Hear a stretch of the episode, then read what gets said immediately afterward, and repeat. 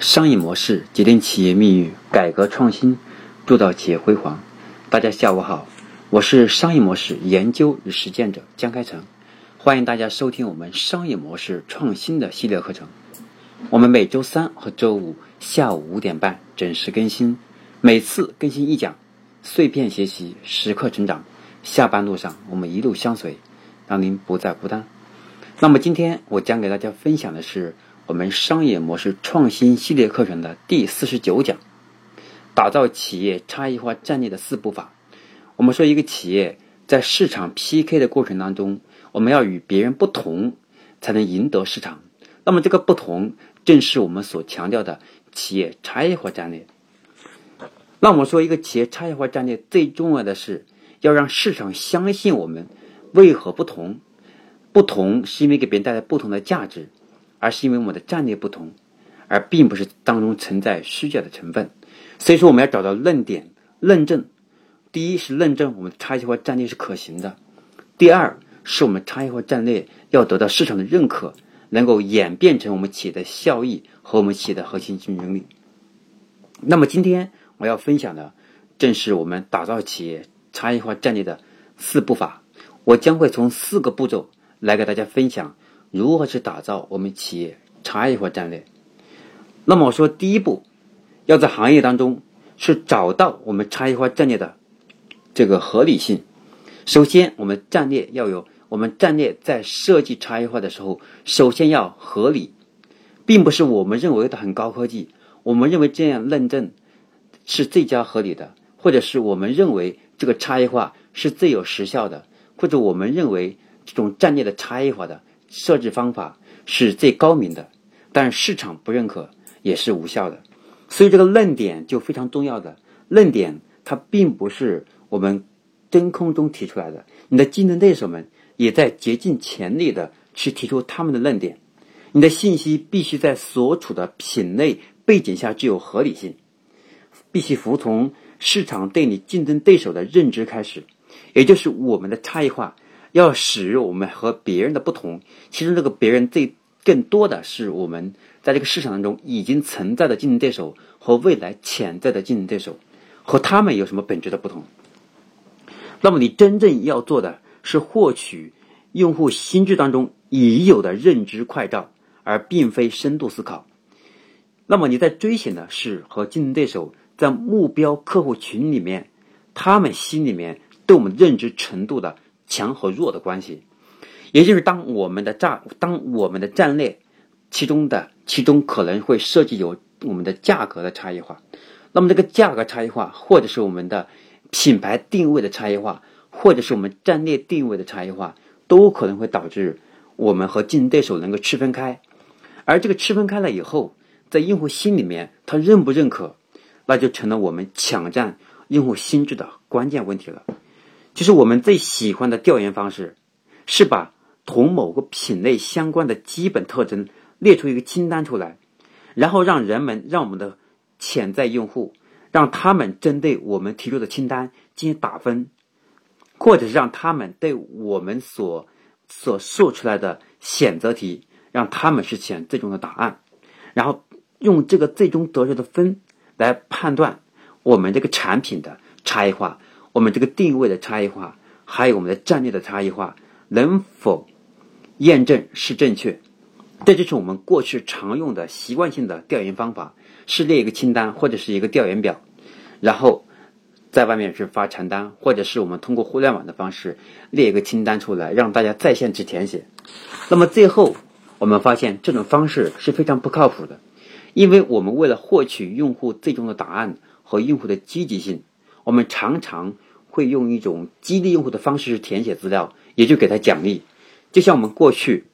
扫二维码下载我们的 APP，或者关注微信公众号，送你一个苹果，送一瓶矿泉水，甚至送你一支钢笔，或者送你一个手机的一个卡套一样。那么这么做下来以后，用户为了获得我们的礼品，而去被迫性的去填写信息的时候，这个信息的虚假性是非常严重的，也就是它的真实性。是不能成为我们企业差异化战略的一种参考的标准，因为这样本身的信息是不靠谱的，是因为用户是因为我们采用了激励的方式逼迫他，并不是拿刀在他脖子上逼迫，而是这个礼品的诱惑下，他逼自己是强行完成他不想填写的信息。所以这里面，首先我们这就说明我们的这个差异化战略，如果用这种方式，首先它是不合理的。因此，当我们的差异化战略要变得可行性的时候，这里面首先它的合理性就会被质疑。所以说，首先我们在做我们的企业的差异化战略的时候，第一步，首先我们差异化我们差异化战略要有靠谱、靠谱度，同时我们要有合理性。那么这个合理性，另外就表现在我们的首先这个首先在我们的这个战略里面的我们的这个使命和愿景当中就能体现出来。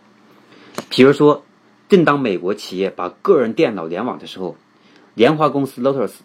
那么，他推出了基于名为 Lotus 的这个群组软件。那么，作为一个成功的网络的一个始一个开始，那么他就把我们过去的单独的一个软件的插件和它和我们和它的一个群组的软件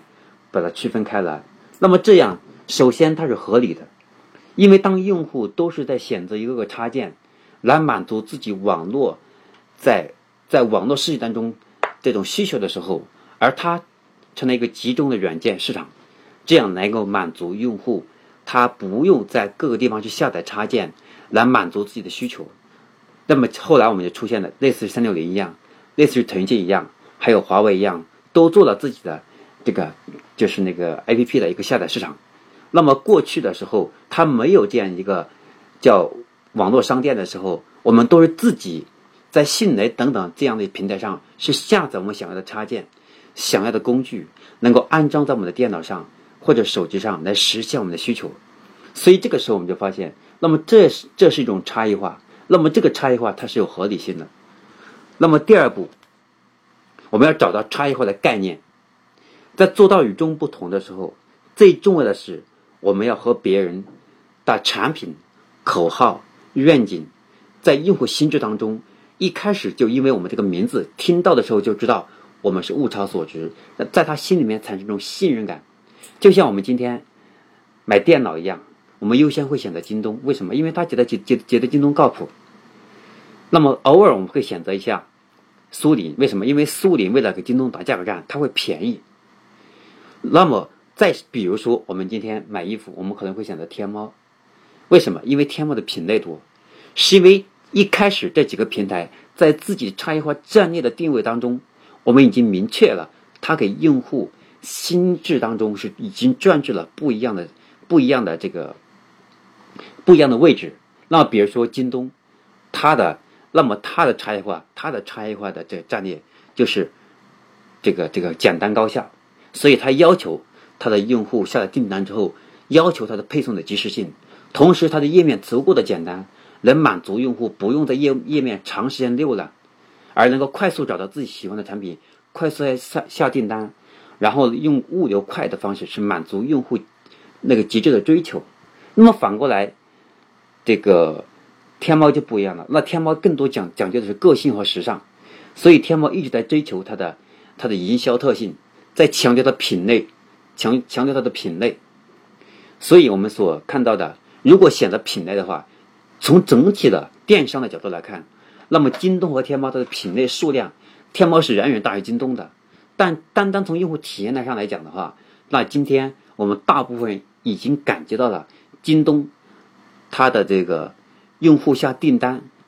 然后能拿到产品这个时间要比天猫快很多。这第一点。第二点，我们发现在京东买的产品，它的假货要少了很多。为什么？这是因为京东它为了满足用户极致的追求，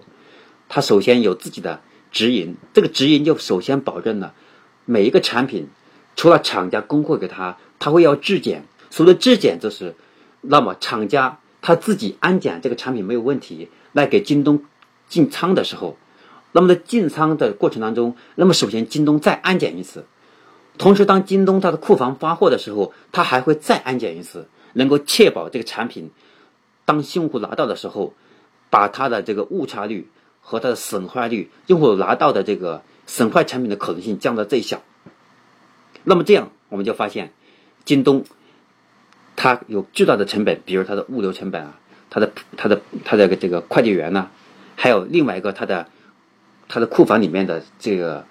它的库房里面的员工数量会过大呀。那么这对于京东来讲，过去是他们的压力，或者是他们的成本，或者是累赘，那么今天就变成优势了。所以对于一个企业来讲，我们如何能判定未来用户心智当中他所追求的那个点？我们如何把这个点能够抓取出来，变成我们战略的差异化，就非常重要了。所以，假如说如果刘强东判断失误了，那么今天京东将是个灾难。所以说，差异化战略非常重要。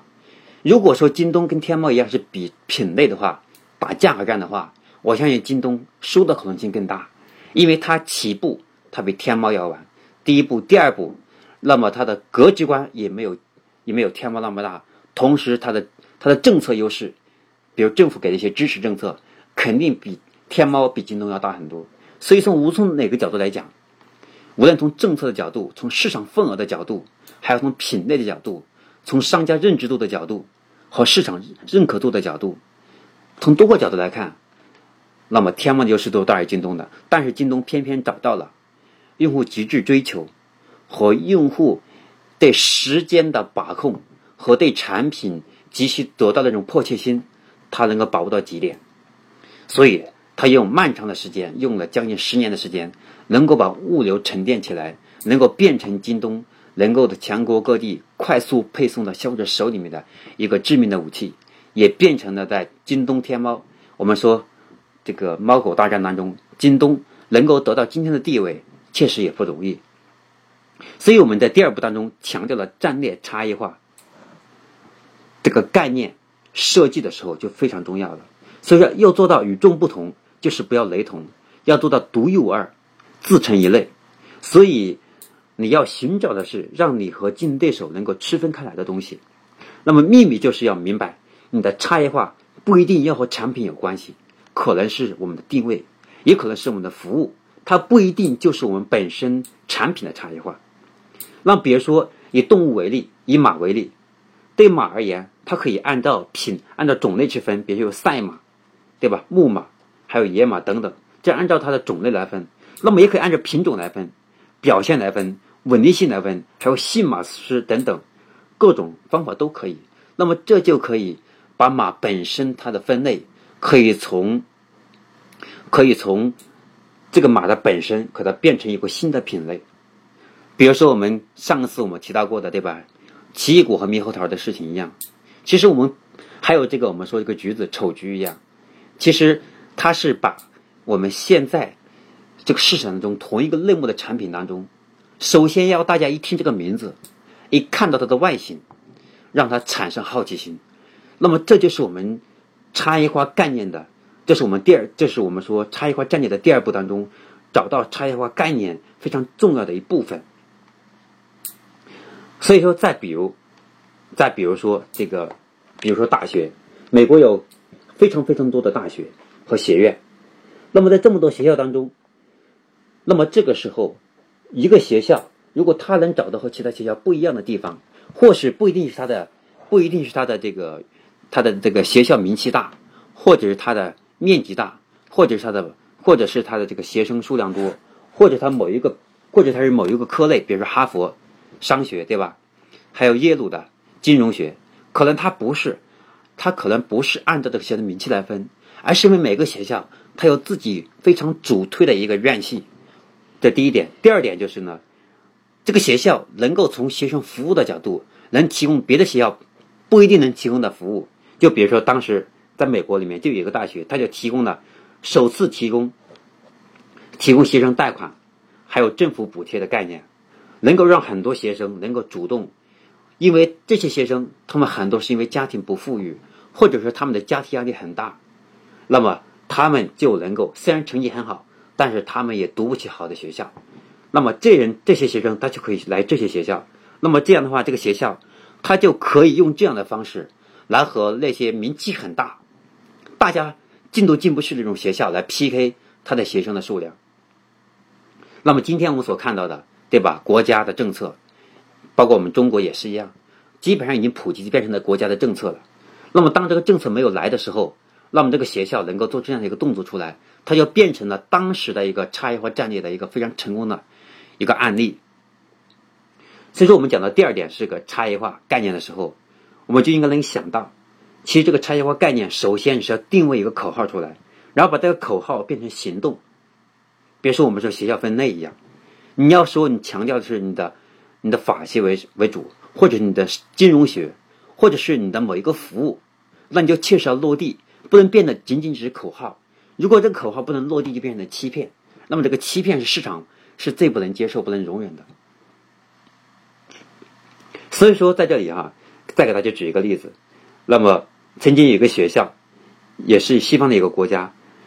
这个他们刚才我提到的是用贷款还有政府补贴的方式来作为差异化战略的一部分。那么第二个案例呢，它是采用一种。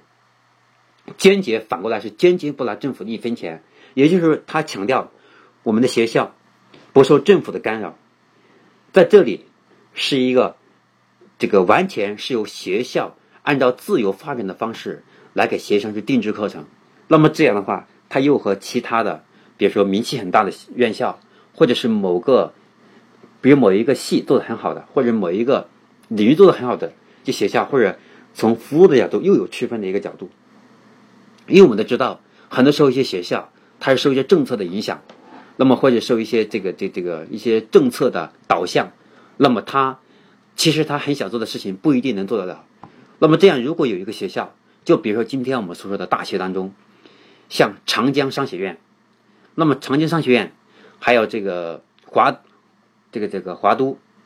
那么像这些学院，它都是非它是非政府类的，那么它都是由民间的企业家。他们有一定的资本之后，建立了这样一个商学院，能够能够做的是和那些我们的这个科班的那些学校有不一样的地方，它是完全以社会实战为主的那种企业管理的商学院。那么这就变成了今天我们所看到的长江商学院，还有华华都商学院，那么它都是学费是比较高的，因为它是比较实战。所以这是我们差异化战略的第二个步骤。是必须找到我们差异化的概念，并且把概念能够把它落地在我们的战略里面。那么第三个步骤呢，是拥有信任状。当我们首先定位了我们这个差异化的战略之后，第二步我们要找到我们差异化的概念和我们差异化的这个落地的点。那么第三个步骤，我们必须要找到一个信任状，来通过案例，来通过用户体验，来通过名人代言。等各种方式来验证我的差异化战略是靠谱的，让市场认可我。要为你的差异化建立合理的论点，那你必须要拥有信任状，来竭力去支持你的差异化战略，使之你真实可信。那么我前面也提到过的很多的案例，那么在案例当中都是采用各种方式，首先确定了自己的差异化战略，另外最缺的一部分就是信任状。我们说。我们是行业第一名，那谁能证明呢？我们要有科学家，对吧？我们要有数据统计学，我们要有国家的某个领导人来给我，来给我们去说，哎，你是第一的。所以说，我们自己说好不行，得让别人我们说好，你才能得到市场的认可。因此，如果你拥有产品上的差异化，那么你应该找到论据来证明那个差异化，证明也就成了你的信任状。如果你有防漏阀门，那么你就应该要能够把你的防漏阀门和可能会渗漏的阀门进行直接对比。那比如说当年的，举个例子，比如当年的饮料行业当中的，我们说的这个王老吉和加多宝他们两家，其实从名字上来讲，觉得区别挺大，但是从口感上来讲，你真的感觉不到多大区别，无非是在营销上，无非是在广告包装上。有很大的一些定位的差异化。那比如说，我记得特别清楚的，就是我们加多宝的一句广告定语：“十罐凉茶，七罐加多宝。”看这里面底下采用了一个采用了一个数据统计机构的一个名字。那么这个时候就是信任状。你说你的十罐凉茶，七罐加多宝，也就说明你是行业第一名，是不是？你想证明你是第一。但是国家广告学当中又不允许你随便说第一、全国第一那种概念，或者这样的话语，属于违反了广告法。OK，那么这个时候你说你是第一，你得找到一个人来证明呢。所以这里面就有统计学，有相关的权威机构来给我们站台。这就是我们的第三步，差异化战略要落地的，必须找到信任状，找到人来为你代言，找到机构来为你站台，找到我们某个科学家，比如说我们是一个产品的差异化，那你就要找，比如说我们是做食品的，我要找到最权威的食品学家来见证我的产品是最安全的。那么这个人后来就能够变成代言人。所以今天我们所看到的很多的游戏，比如《吴京战狼二》刚火了，然后呢就很多人请吴京去做代言。其中我在网络上看到了一个这么一句话，就是九零后老板砸千啊砸这个这这个砸千万来请吴京代言一款好好玩的游戏。其实这个时候他就很会玩信任状。那么吴京他是个硬汉的代表，一种新型硬汉的代表。那么再加上这一款游戏。那么这个游戏它的目的是让吴京来我的代言，来告诉想玩这个游戏的人，你不用怀疑我这个东西是假的，或者是我游戏里面有猫腻。那么现在这个明星新明星来我代言，首先这个明星他有信誉，对吧？另外一个他有知名度，他来我代言，首先如果不靠谱，我请不到他，他也不会来我代言，这是一种信任状。所以说，我们不能凭空去建立差异化。我们的差异化，顾客不认可，我们差异化就是会失败的。那么，这个差异化，当我们确立了以后，找到差异化概念之后，那么这个信任状就非常重要了。我们是什么样的方式去找到我们的信任状？再举个例子，前两天我刚刚看了《赢在中国》这个产能过剩时代的竞争时代，当中有两个案例，我记得特别深刻。第其中最重要的一个案例之一就是飞鹤奶粉。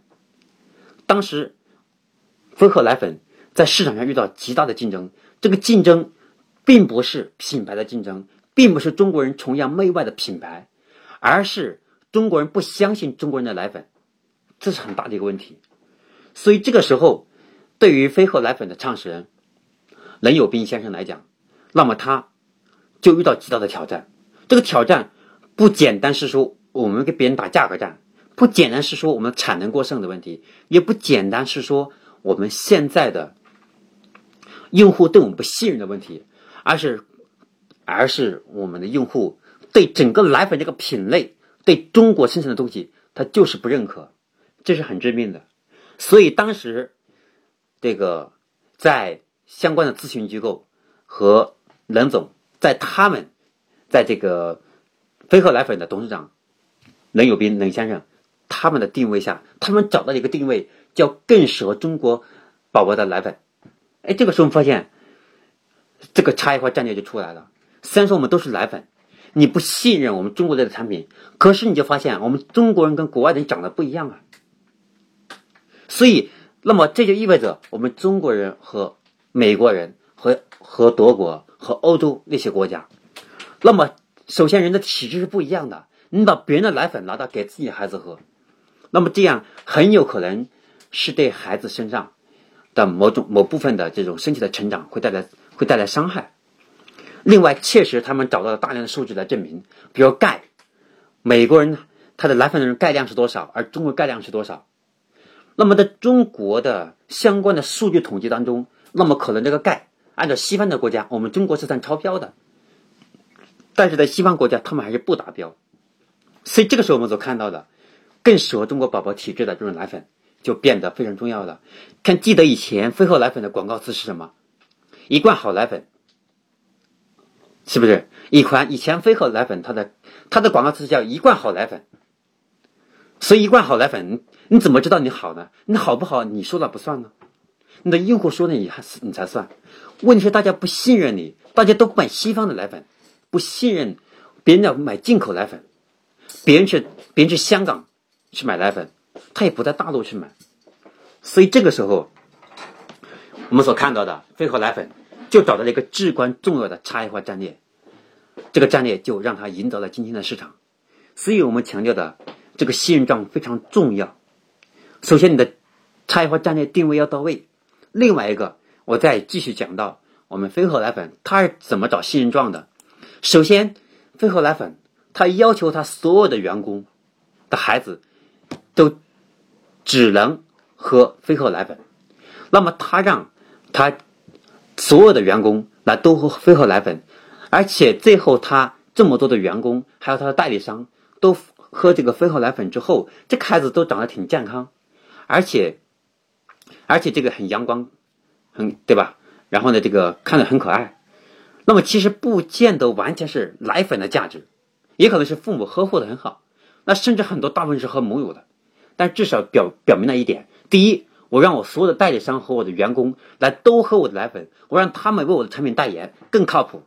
很多时候我们找明星代言，是因为因为资本。那么飞鹤奶粉他找自己的，他找自己的员工，所有的员工和代理商来代言，我自己的员工来喝了这个奶粉，说明首先我们。对自己产品足够的放心，这也是一种信任状。所以我们强调的这个信任状非常重要。这个信任状很多时候我们把精力可能放在了我们找代言人这个事情上，其实找代言人不是最佳方式。OK，我们再强调，呃，跟大家分享关于我们差异化战略的四部曲的第四步，最后一步，我们要传播我们的差异化。当我们已经设立了我们差异化战略，以及设立了我们差异化概念、差异化战略的概念，同时也找到了信任状。我们接下来做的事情，就是要把我们的论点通过信任状，然后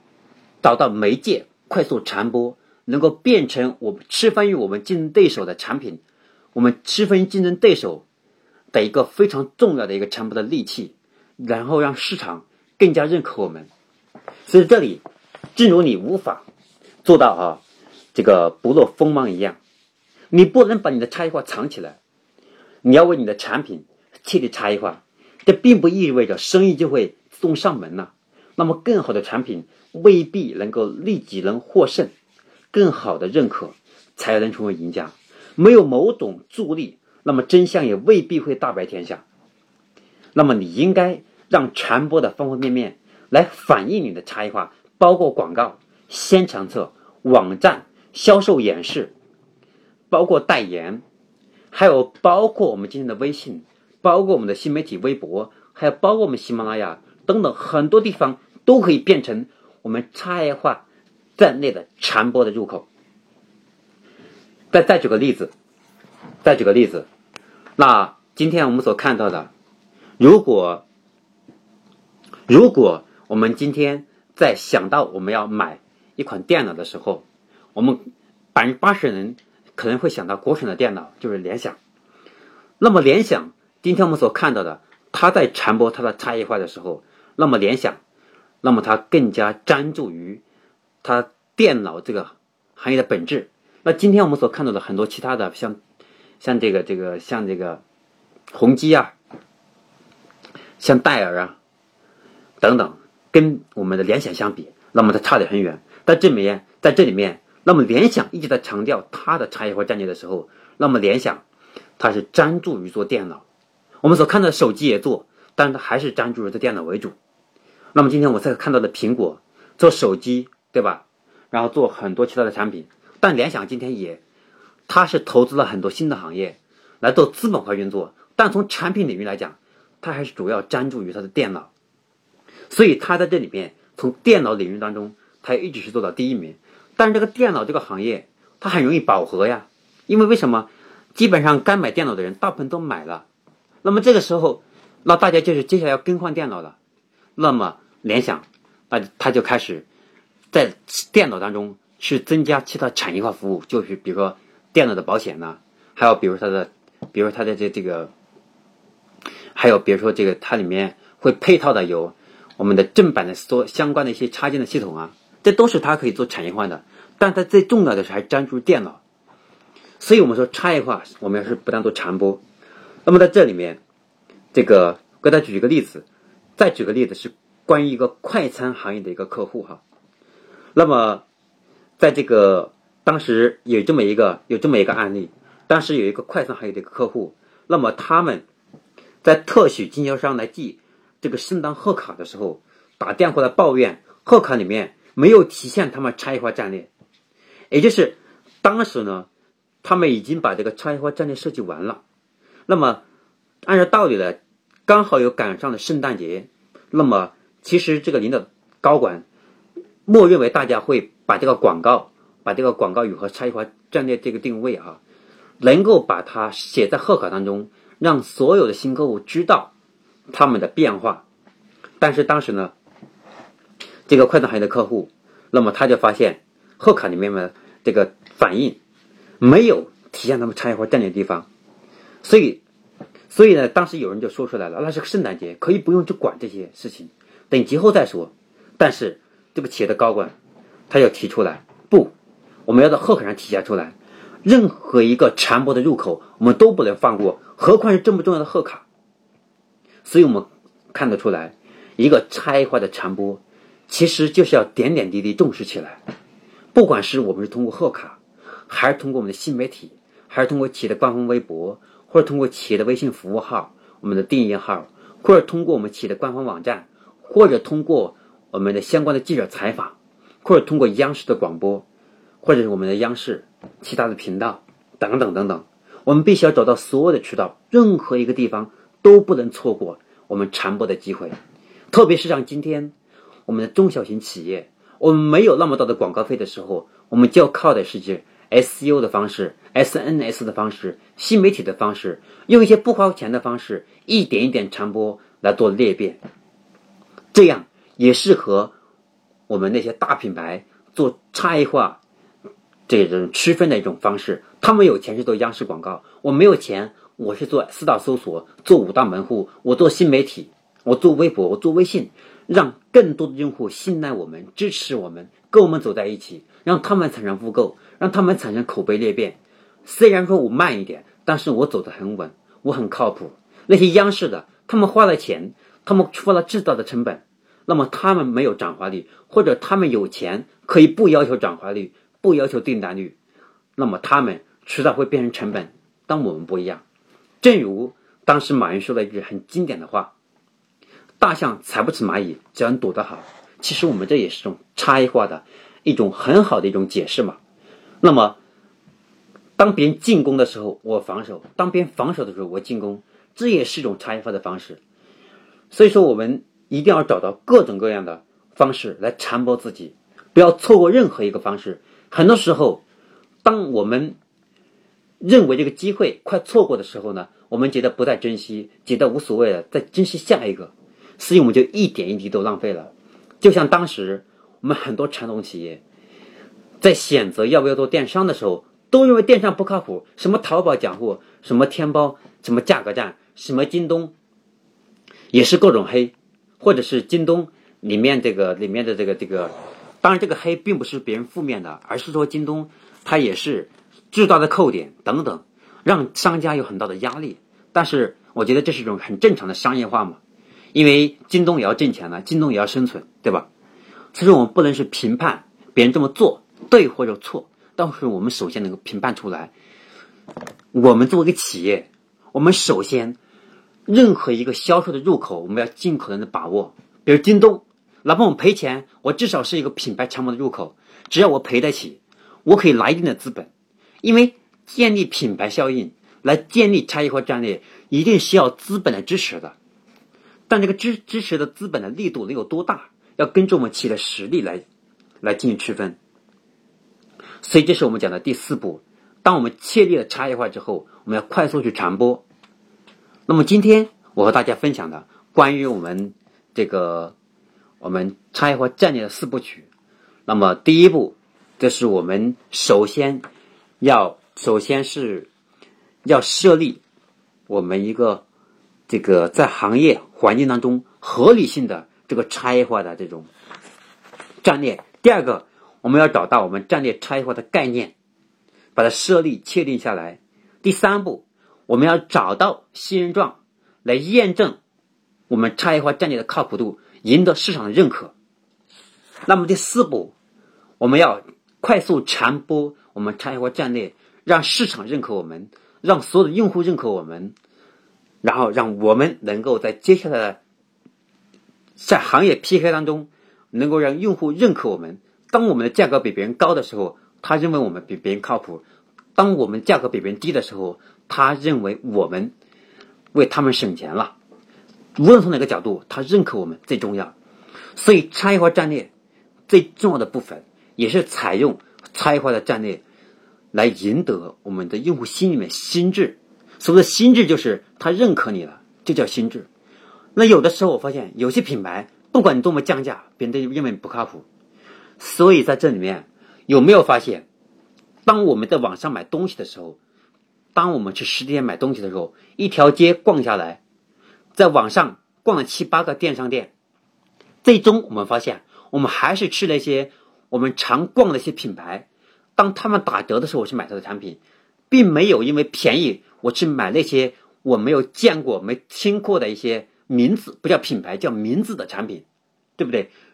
有可能他的产品质量比别人好，有可能他做工比别人细，有可能他比别人便宜，是因为他亏了很多钱，还在坚持为了做品牌。